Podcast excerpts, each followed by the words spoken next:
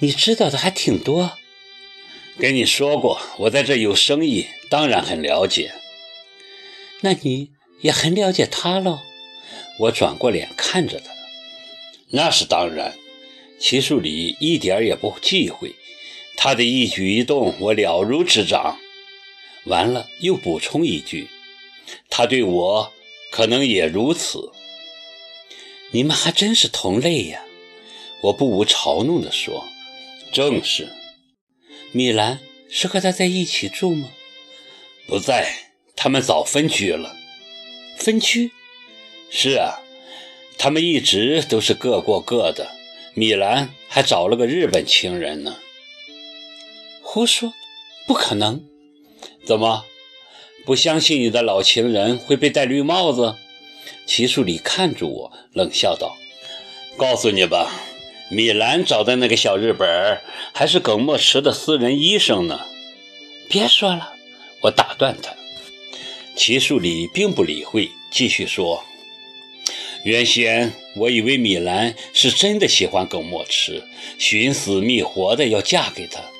后来发现他是真的喜欢耿墨池，不过是喜欢耿墨池大把的钱。”和这些钱所换来的名贵时装珠宝，这会儿他正在巴黎享受世界顶级的时装周呢。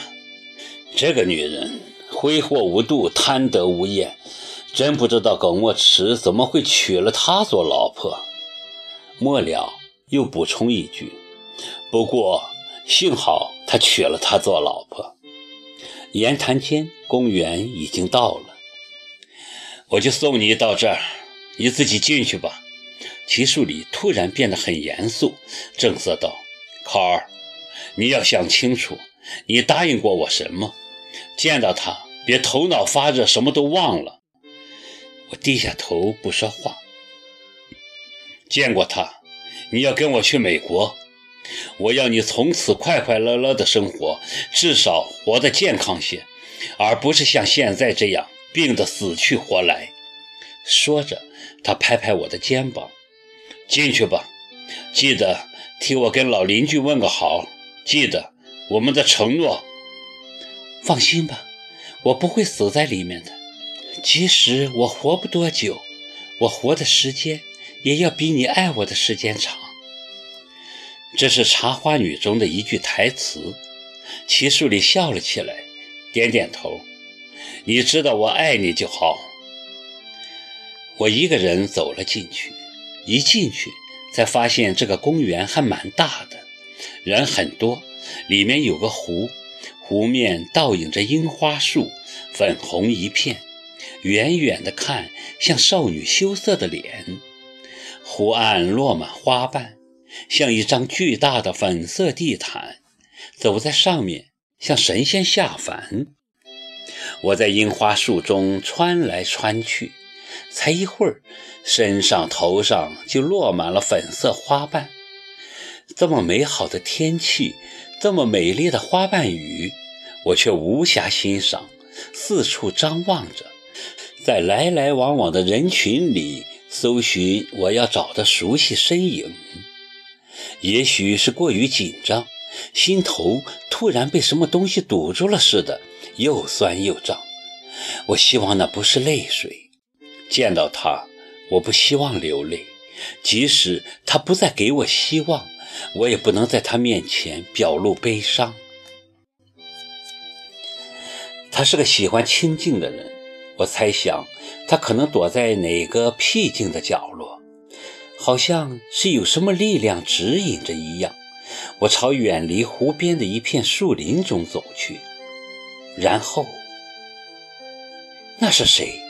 老天，我看见了，在一棵樱花树下，他独坐在休息椅上，浅米色的毛衣，白色的裤子，手里捧着本书，粉色花瓣飘飘洒洒地落在他身上，他也全然不顾，所有的精神全都集中在那本书上，以至于我一步步走近。他居然毫无察觉。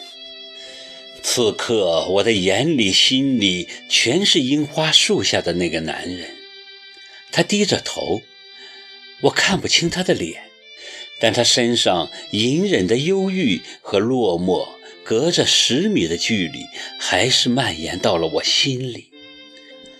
孤独的男人，你可知道我漂洋过海来见你，只是想看你一眼，记住你的样子，将来在另一个世界里，我可以一眼就认出你。虽然我不知道你会不会再给我希望，但是莫迟，我的心里却有着或许在你看来是卑微的希望。我希望你也好好看我一眼，千言万语都不及你深沉的一眼。老天哪，我怎么又哭了起来？我总是这样控制不住自己，只能捂住嘴。尽力不让自己出声，就隔了十米的距离，我却没有力量叫出他的名字，痴痴地看着他，像一棵树似的站在原地一动不动，仿佛中间隔着万丈深渊，我迈不过去，他也迈不过来。我的眼前一片模糊，胸口又是一阵疼痛。我咳出了声音，他闻声抬起头，仿佛我是一个鬼。他眯着眼睛，瞳孔缩小了又放大，放大了又缩小，表情惊讶，嘴角抽搐，好半天都无法确认我是一个人站在他面前。